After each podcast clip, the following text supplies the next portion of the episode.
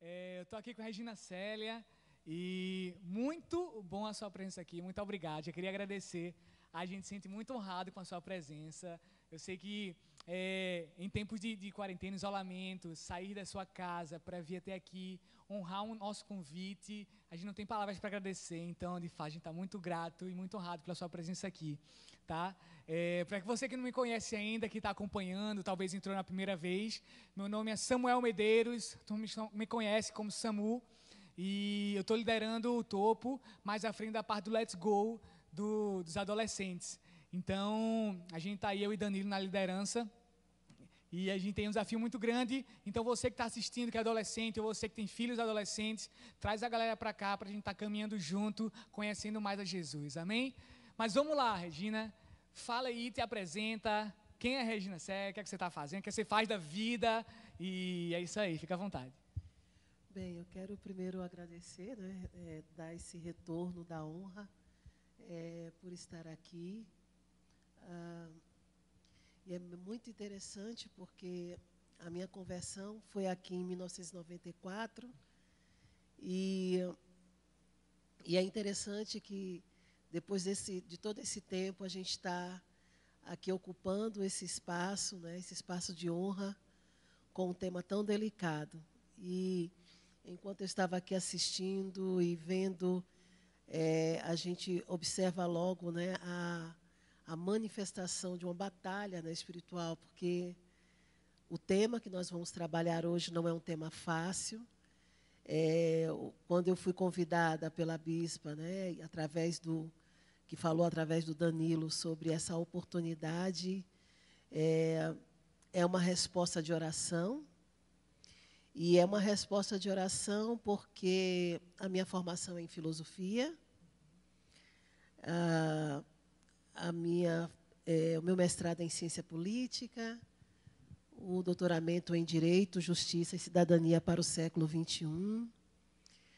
Ah, eu, professora universitária, não é, com 24 anos, nessa função da iniciativa privada.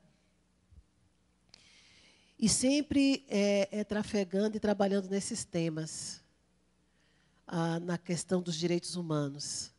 O que comumente as pessoas dizem que direitos humanos é para bandido. É, é lógico que uma igreja que, que trabalha o evangelismo, em especial nos dias de domingo e que entra nas penitenciárias, as pessoas não devem pensar assim. Mas existem quem pense diferente, não é? Com certeza. Então você, é, então a gente é, percebe que existe uma dificuldade das pessoas a trabalhar alguns temas compreender como estes temas eles fazem parte de um processo uh, de maturidade da nossa relação com o Espírito Santo. Uh, e também nos leva a esse processo de encontro ao que Jesus passou. Né? Você está lá em João 1, 45, 46, e aí o Filipe, no, no, no versículo 45 de João 1, ele vai falar para o profeta, né, para o, o, sacerdote lá, o Natanael, né, que eles tinham encontrado o Cristo, né, aquele, e ele né, foi chamar lá para falar, né, para o homem, o homem né, de Nazaré. E Natanael vai e pergunta, Nazaré? E tem algo de bom lá em Nazaré? Né? E aí Filipe diz, vem e vê. Né? A gente percebe, esse é um primeiro momento do Novo Testamento, não que não houvesse no Velho Testamento, de uma algo explícito de um preconceito, de uma autoridade, de uma autoridade, e, e isso vai nos é importante que vocês possam compreender quando eu falo autoridade, para a gente poder entender de onde vem a força do racismo. Né? E de uma autoridade que então pergunta isso a Filipe. Então, ele vai lá e quando chega perto de Jesus, Jesus o reconhece e ainda diz que é uma pessoa onde não há falsidade. Você me conhece? E o Senhor Jesus fala dele lá debaixo da figueira. Né? E ali depois a gente tem, um minuto depois, acredito, a gente tem um outro Natanael, né? onde começa ali um processo de desconstrução da mentalidade preconceituosa. E nós estamos justamente, nós que trabalhamos nos direitos humanos, sou ativista dos direitos humanos, sim, sou, mas é um ativismo que não é um ativismo vazio, é um ativismo que está consubstanciado na palavra e naquilo que o Senhor me permitiu conhecer durante todo esse tempo, através do conhecimento secular. E no momento em que, neste lugar, aqui onde nós estamos, eu me converti, toda a maldição foi transformada em bênção. Ou seja, o conhecimento secular do qual eu recebi, e o Senhor ele é poderoso porque ele não joga fora, não é? Aquilo que ele nos deu no tempo da ignorância, ele traz renovo. Exatamente. E é nessa perspectiva que eu trabalho as questões de direitos humanos na parte de gênero e na parte do racismo. Eu acredito muito que isso é muito pertinente, é muito relevante para a gente, porque a gente vive no meio de uma, de uma geração onde entra na faculdade a gente vê um índice altíssimo de pessoas que se afastam de Jesus quando começam a estudar, principalmente esses temas que são um pouco mais é, delicados e temas de, de, que tem a ver com filosofia ou temas que vão mexer muito com o próprio eu, né? Então, muitas vezes dentro da faculdade existe esse conflito de informações entre fé e, e, e ciência que muitas vezes as pessoas se afastam e, e aí fica uma mensagem para você que está assistindo a gente que sim a gente pode ter conhecimento, ciência, a gente pode ter conhecimento é, secular e também manifestar a glória de Deus e também ser um cristão exemplar onde quer que a gente esteja e poder manifestar o caráter de Jesus. E Regina está aí como um exemplo para a gente, um exemplo para você aí e também para que você não tenha medo de estudar, não tenha medo de, de, de, se desenvolver na sua área profissional. Porque muitas vezes a pessoa fica enfurnada dentro da igreja porque não quer se envolver com os negócios desse mundo, né, como se diz. Então, fica a mensagem para você. Então, hoje vai estar falando um pouco sobre, sobre racismo, sobre discriminação, sobre alguns termos que são estão sendo estão muito em alta hoje, né? Depois do, do assassinato lá do George Floyd nos Estados Unidos, uma onda surgiu pelo mundo todo e a gente queria, Regina, que você compartilhasse um pouco sobre isso e eu queria que você respondesse o que é de fato racismo, para a gente entender. Bem, é, é tão interessante. É, eu não sei, quem, quem tiver em casa agora, olhe para os membros que estão em sua casa e elas estão na live, elas podem responder, não é? Vocês puderem responder quantas pessoas brancas e quantas pessoas pretas tem na sua família ou está em sua casa. Esse exercício eu quero trazer também para nós que estamos aqui, não é? Se nós conseguimos identificar quantas pessoas brancas e quantas pessoas pretas estão aqui. É, primeiro, porque a gente precisa falar um pouco sobre essa questão do racismo, mediante a nossa realidade. Eu preciso estar inserida numa realidade social e cultural para que eu possa é, começar a falar sobre o racismo.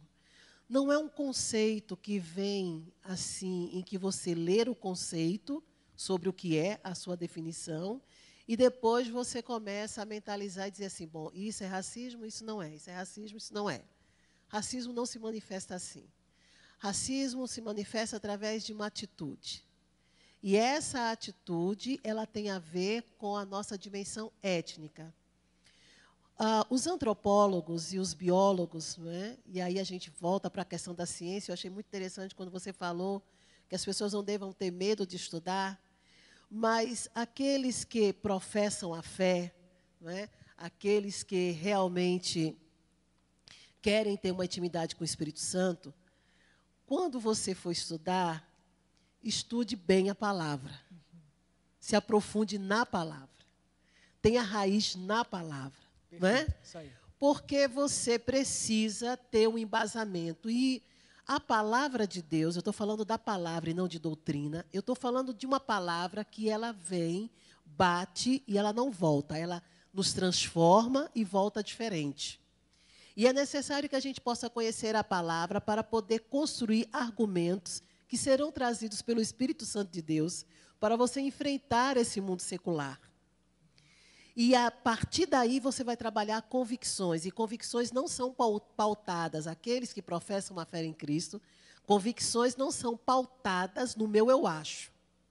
As convicções devem ser pautadas no discernimento e no conhecimento que o Espírito Santo de Deus vai dando a você para, para que você possa dialogar com os diferentes e para que você possa exercer o ministério da reconciliação e não se perder e não se perder. Isso, é importante. Isso é importante. Nessa perspectiva, quando a gente vai trabalhar a questão do racismo, os antropólogos e os biólogos vão trabalhar o racismo no sentido da ideia de raça, não é?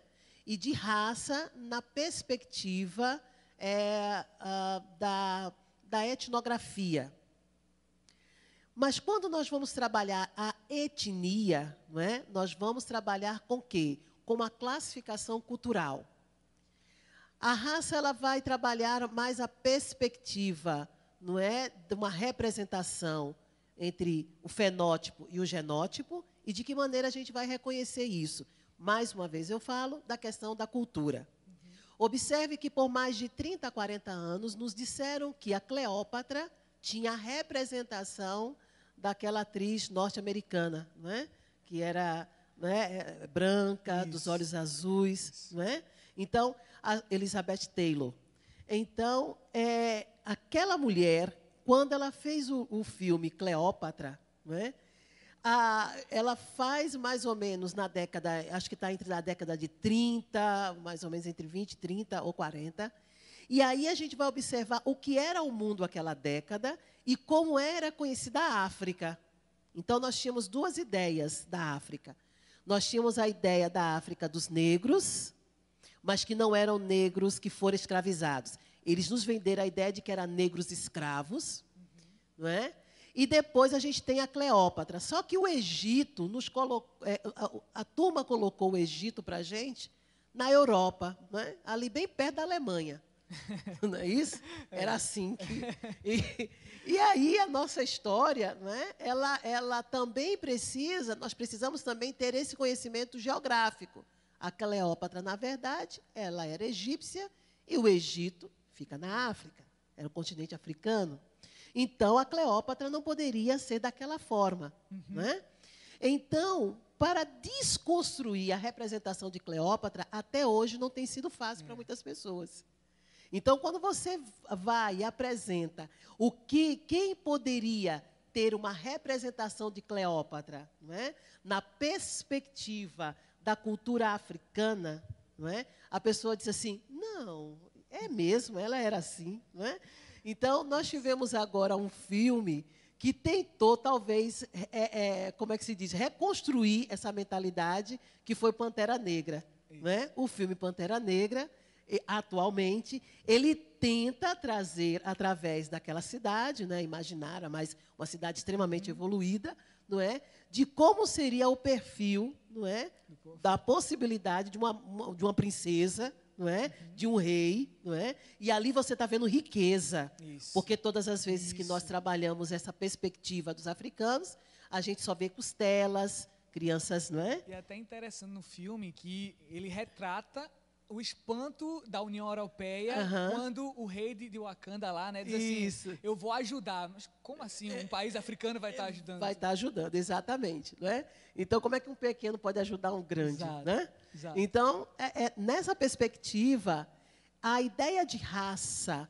ficou exatamente presa a uma dimensão cultural onde, ou, onde as classificações ou as diferenciações elas ficaram refém da ideia de poder, de autoridade, e esse poder, autoridade, começou então a definir o nível uhum. de inferioridade e superioridade.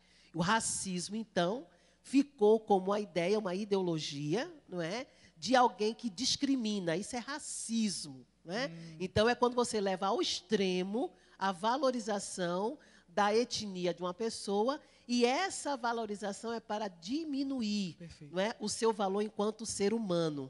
Né? É, di- é diferente da questão da etnia, né? a dimensão da, da- é, étnica, né? Uhum. em que a, a- a etnia ela traz, ela evoca as questões do fenótipo e do genótipo.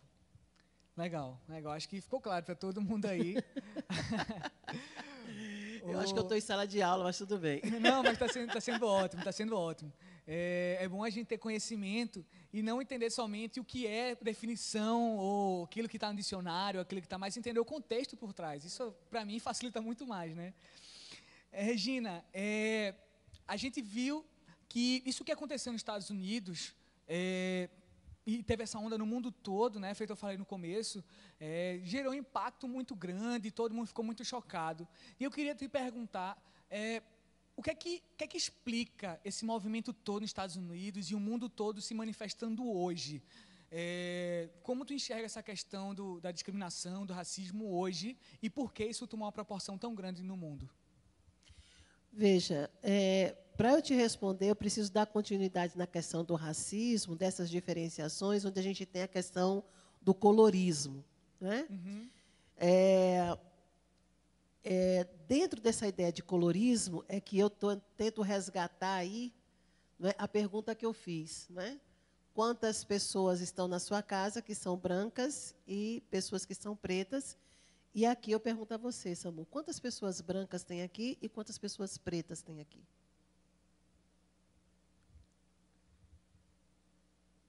Quatro pretas. Três? Ah, lá em cima tem também. Quatro. Quatro pretas. E uma, duas, três. Eu sou branco ou preto? Não sei. Eu acho que isso dá referencial, mas são cinco, cinco, cinco brancas, seis brancas. Mas você não tem certeza. Não tenho certeza. Ótimo. Então, é o que nós chamamos de colorismo.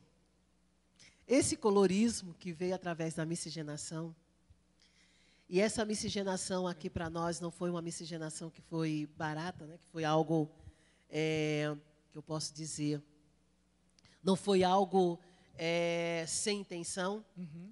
Essa, essa miscigenação veio justamente para descolorir, a ideia de descolorir.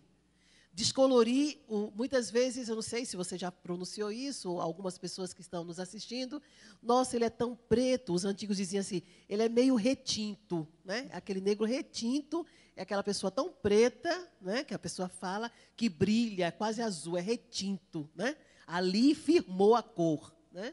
E aí nós temos as variações. Você teve em dúvida, e as pessoas de casa também, porque esse colorismo não define quem é branco e quem é preto na sua casa ou aqui. Em razão da miscigenação. Vocês estão vendo, na verdade, o fenótipo. Mas no genótipo pode ser que você tenha, não é, uma dominância até ah, da, da preta, ok? E não do branco. Isso é tão engraçado que eu passei um tempo, morei um tempo na Espanha e lá eu era considerado negro. Exatamente, exatamente. Então, o que isso, essa onda que você diz que surgiu e não surgiu, essa onda, ela já vem, não é? Era aquela marolinha que cresceu, não é? E era necessário, e aí a gente vai lembrar do poder, não é? O poder de sair que, da, do, da, desse aparelho que você está olhando aqui a gente, a gente está vendo você, o poder de uma câmera. E o que é que é a tecnologia? Então, coisas piores acontecem nas ruas norte-americanas e muito mais piores e perversas acontecem nas ruas do Brasil. No, no- no mapa da violência, né, da segurança pública ah, no Brasil, cerca de ah, 185, tá? não, 225 mil jovens negros foram assassinados de 2015 a 2017. Meu Deus. 2017. Mas você não vê que é uma onda. Por quê? Porque essas informações elas estão fragmentadas e como não é uma informação que te toca, não é uma informação que você viu, não é uma informação que está lá, não é? Você abriu a página do seu Instagram ou do seu Facebook, como nós abrimos na, há uma semana, e a gente está lá com aquele, não é? aquele homem, não é? Um homem, nós vemos dois seres humanos, eu não vou chamar o outro de animal de forma nenhuma, Isso. nem o que está deitado, nem o que está de joelho, Perfeito. não é? Perfeito. Eu estou vendo dois homens e ali está a expressão da cultura de uma raça que entende que ela precisa preservar a, o recado de onde é que você está. Você está embaixo. E eu estou em cima. E observe que o policial que está de joelhos, ele está com a mão no bolso. Então ele mantém a elegância da autoridade com a mão no uhum. bolso, que ele está com a mão no bolso, e está fazendo a força com o joelho. Ele não precisa nem usar as mãos como forma de uma violência que está atracando aquele homem. Não. É muito simples. Ele bota a mão no, no, no bolso, dobra os joelhos, coloca no pescoço do George Floyd e fica pressionando. Então, ali é, é, é, assim que o racismo, o preconceito, ele se apresenta. Não é? Primeiro, você tem que estar num lugar de status, de elegância, que seja reconhecido. E dizer que o seguinte, nada me atinge. Sabe o que eu faço com você? Eu faço isso aqui. E mantém não é? a supremacia. Daí a gente vem a ideia da supremacia. Não é? Eu sou superior uhum. e eu uhum. posso fazer isso. Quando aquilo não está naquela forma ali, do físico, né, do corpo a corpo, essas manifestações estão nos contratos, nos documentos, não é? Na, em toda a burocracia que vai, de uma certa maneira, representar o status da supremacia uhum. de quem tem acesso à educação, de quem tem acesso à justiça, de quem tem acesso, não é, a, a trabalho, a emprego, não é? Então, os joelhos estão dobrados ainda, uhum. mas você está vendo através de um documento, de uma Sim. vaga que não existe, porque você não tem as qualificações necessárias para ocupar aquela vaga. Né? Só que esta questão, ela não está ali nas você que não não é você que não é esforçado. Você é resultado de uma história. Uhum. Samuel, a nossa história, que dizem oficial, ela é de 1888. Dizem que em 1888 houve a abolição da escravatura. Em 1800, em, mil, em 1700, desculpa, e 53, se não me engano, nós temos a lei do ventre livre. Ela está nesse período. Um pouco mais antes, nós temos sexagenário. A lei do sexagenário, hoje, ela representa o Estatuto do Idoso. Uhum. A lei do ventre livre vai representar, hoje, o Estatuto da Criança e Adolescente. E aí a gente vai observar o seguinte: essas pessoas, quando foram libertas, elas não tinham uma, uma malha de proteção estatal que pudesse acolher, que pudesse dizer assim: bom, esses idosos nós vamos, o Estado agora acolhe, libertou, vai acolher, e nesse acolhimento vai dar o quê? Os suprimentos necessários para se desenvolver. Uhum. Tá? A mesma coisa não aconteceu com o com as crianças, crianças. do ventre livre. Até certo. porque essas crianças elas tinham que ficar com a mãe e elas iam levar até 18 anos, ou até 18 anos, ou 21, para ficar ali para poder pagar o que comiam. Mas aí veio a abolição em 1888. Então, a gente vai observar, os antropólogos e os historiadores, na verdade, eles fazem uma conta de que uma geração ela tem uma, um espaço entre 30 e 40 anos. Existe uma divergência aí, mas é de 10 anos. Mas de 30 a 40 anos uhum. é uma geração. Se a gente contar de 1888 para cá, nós estamos na quinta, talvez na quinta geração, alguém aí que esteja aí fazendo as contas, nós estamos na quinta geração. Não é? Nós temos 30, 60, 90, da quarta para a quinta geração. Isso. E aí, essa turma, né, esses tataranetos né, que a gente recebeu, eles são exatamente dessa população que não teve acesso. Quero também lhe dizer que a primeira lei de diretrizes e bases no Brasil, onde o Estado assume a educação básica, é a Lei 5692-61.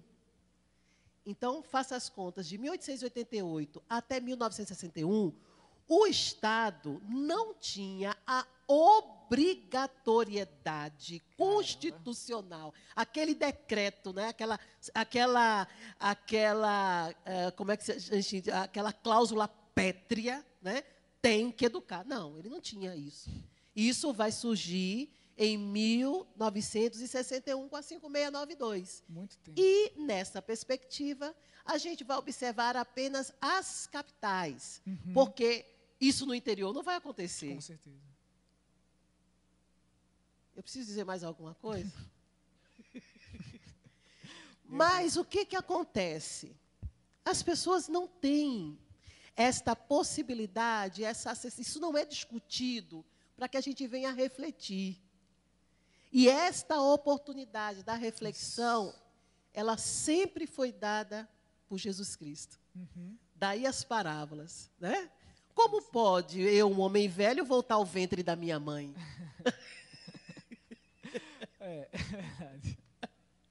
Acho que bom, que bom, Regina. Acho, acho que isso tem, isso está esclarecendo muitas coisas e muitas vezes é, pensamentos equivocados acerca de todos esses temas que a gente tem conversado e Exato. tudo isso que tem gerado. Feito você Exato. falou, é algo que sempre existiu, mas agora é, a gente tomou de fato a proporção e as coisas começaram a acontecer, né, serem relevantes. Exato. Isso é incrível. Isso e é aí, incrível. a abolição norte-americana é de 1863 15 anos antes da nossa, se não uhum. me engano. 15 anos antes da nossa. Mas nós temos dois, dois momentos aí.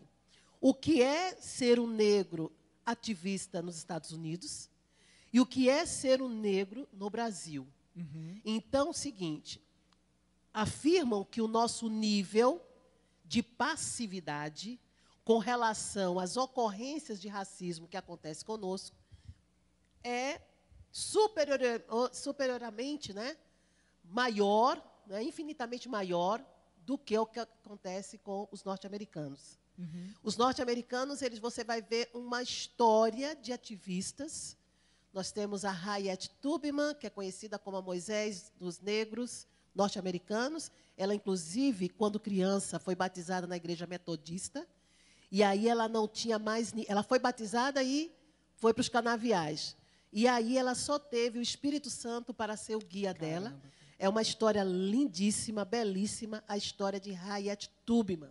E ela tem uma relação com Deus. Ela, ela foi uma mulher em que ela libertou mais de mil negros, Caramba. escapando pelas, pelas uh, os vagões dos trens que iam para a Filadélfia. Filadélfia, uhum. na época, era já uma cidade de libertos e ela tinha que sair de uma cidade para outra. Então, ela ainda como escrava, ela conseguiu estrategicamente encontrar e ela libertava. Inclusive, ela voltou, ela voltava várias vezes e por último ela voltou para salvar, para libertar seus pais e o seu esposo que era liberto. Ele casou com ela, ele sendo liberto e ela não. Uhum. E quando ela voltou, ele já tinha uma outra mulher e ele não aceitava o que ela fazia. Caramba. Enfim, e aí, quando Hayat Tubman, inclusive dizem agora que na, na, no próximo ano, dizem, não sei com o que está acontecendo, mas dizem que a, a, próxima cédula de 20 dólares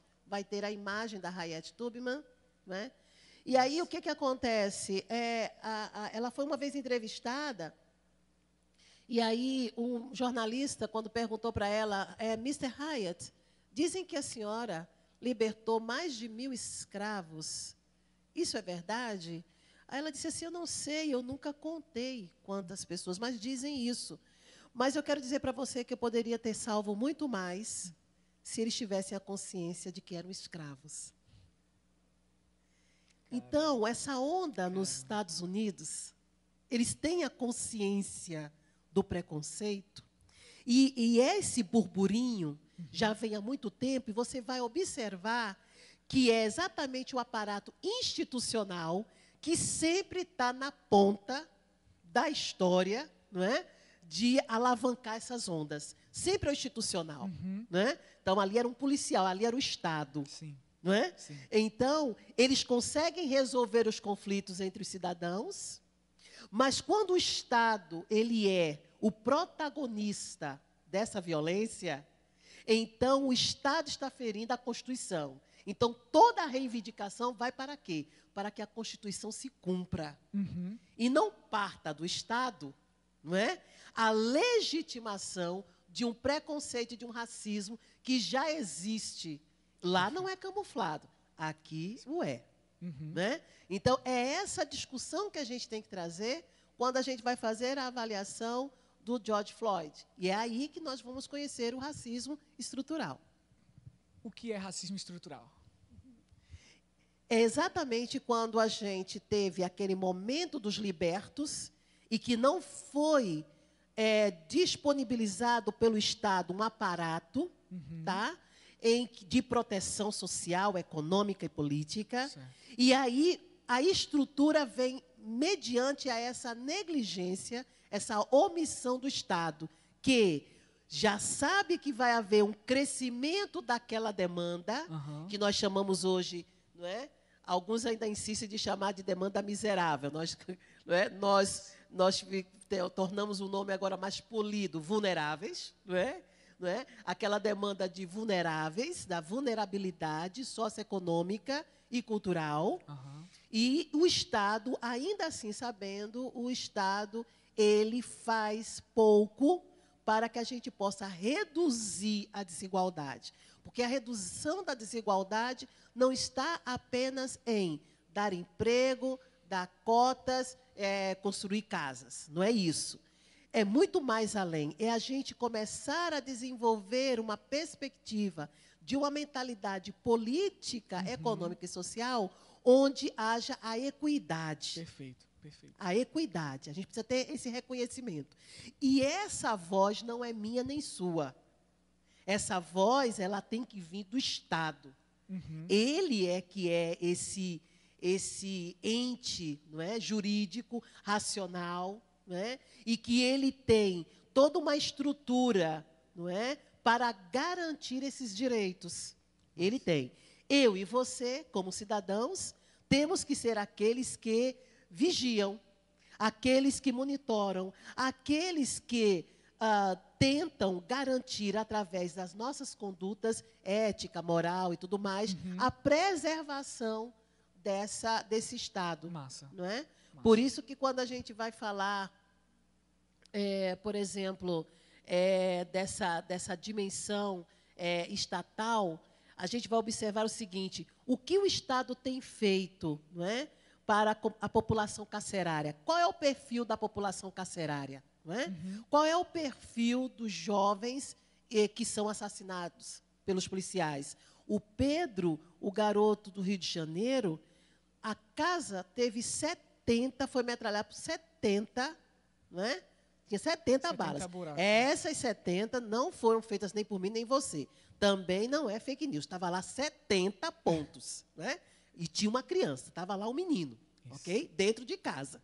Então, quando você observa que nós temos uma, um, um- um- grupo, um corpo de agentes, que não são todos, precisamos fazer sempre essa ressalva, que não são todos, que são desmedidos, tudo bem, eles vão responder, mas o ataque vai direto ao Estado. E se o Estado não os Isso. pune, Isso, e se o Estado, não é? Exatamente. Ele simplesmente abranda a punição, significa que aqueles homens, parte do que eles agiram foi deles, mas parte também foi consentido pelo Estado. Com certeza, com certeza.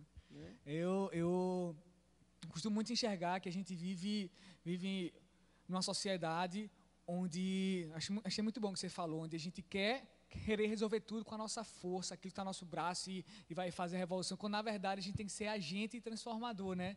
E aí eu queria passar para um, um outro ponto, que a gente já está um pouco avançado na hora, que é com relação ao papel da igreja. Como que a gente, como cristãos e como a igreja, eh, nesses dois pontos, a gente pode ser relevante nesse sentido? Como a gente pode se posicionar e pode contribuir nisso tudo?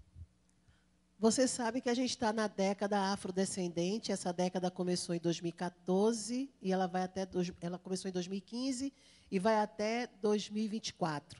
Três princípios estão nesse documento da ONU da década afrodescendente: reconhecimento, justiça e desenvolvimento. Primeira situação, primeira condição da igreja é reconhecer. Eu vou reconhecer o quê? Que nós somos racistas. É o primeiro ponto. E depois você saber por quê. Por que, que eu sou racista? E a gente ter essa discussão por quê.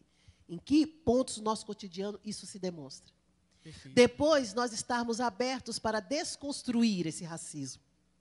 Porque esse racismo ele não está sendo implantado pelo bispo, pela bispa, pelo patriarca. Não é uma coisa que a igreja orienta as pessoas. Não, não, não. É um costume, é um hábito. A gente, a gente faz numa reprodução cultural. É uma reprodução de uma prática. Há algo de bom em Nazaré. O que que Natanael tinha na cabeça? O que as pessoas diziam para ele. Isso, é isso aí. Ok? Ele reproduzia. É isso aí. E nós reproduzimos. Nós reproduzimos. Quando a gente chega a esse momento que você está aqui, que não é um momento fácil, continue orando, porque a batalha é grande, Isso. não é? é? A gente precisa saber o seguinte: aqueles que se espansaram, eu racista? Não, mas eu, eu tenho um amigo, eu tenho não sei o quê, não sei o quê, não sei o quê tal. Mas vamos ver o espanto que é quando a filha, de olhos azuis, linda, não é? com aquela carinha de anjo, não é? aí pega né? aquele negão, não é isso? aquele negão sarado, bonito, cheio da unção de Deus, é aqui, o meu marido. Né? A gente. Não, ai, que coisa. Não, ótimo, trava. Não é? é? Mas você vai ver a mesma cena com outro, não é? Saradão, bonito, de olho azul, não sei o quê. Não trava, meu Deus, que maravilha, não é? Trava, trava. Isso é verdade. Trava. É verdade. E eu quero dizer a você que pode haver alguma coisa boa lá de Nazaré? Muito bom, muito bom.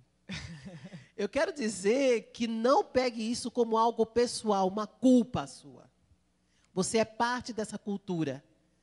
Mas nós estamos querendo justamente ter o sobrenatural de Deus na amém, nossa prática. Amém, amém. E quando a gente reconhece, a gente faz a justiça. Isso.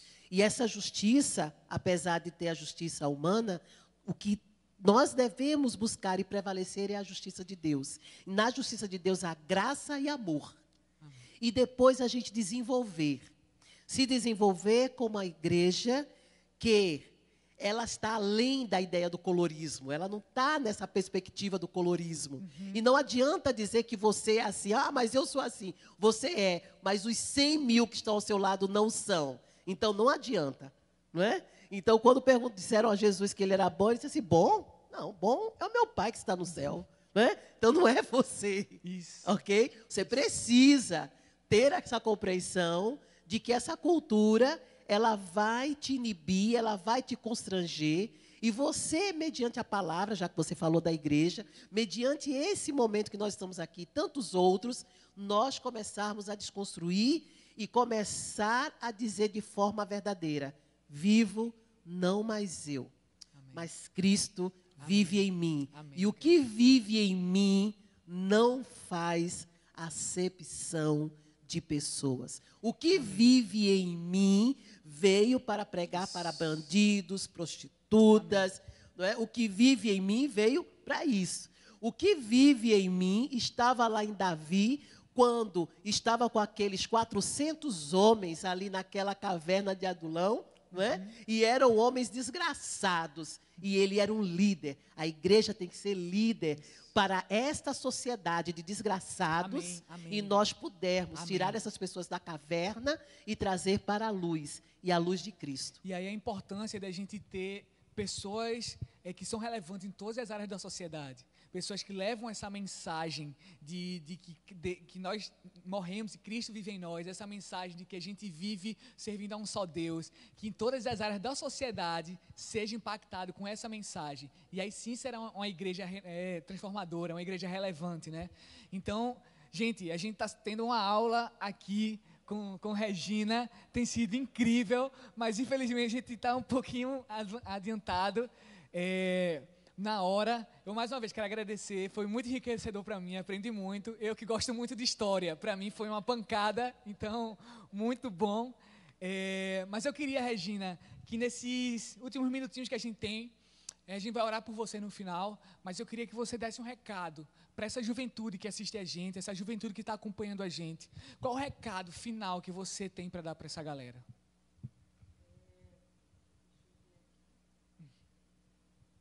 O que eu tenho a dizer para vocês. Em 1911 foi criado um congresso chamado o Congresso das Raças. Foi feito na França. O projeto desse congresso era que em 100 anos o Brasil ia se tornar um país de brancos, de maioria branca. Esses 100 anos venceram em 2011. Não se culpe. Não se culpe. Tudo foi estratégico, tudo foi pensado. Mas Cristo veio para desconstruir, derrubar as muralhas dessas instituições que fizeram isso com as nossas mentes. Eu quero que você pense muito e ore hoje pela sua vida, porque o que você vai enfrentar não vai ser fácil.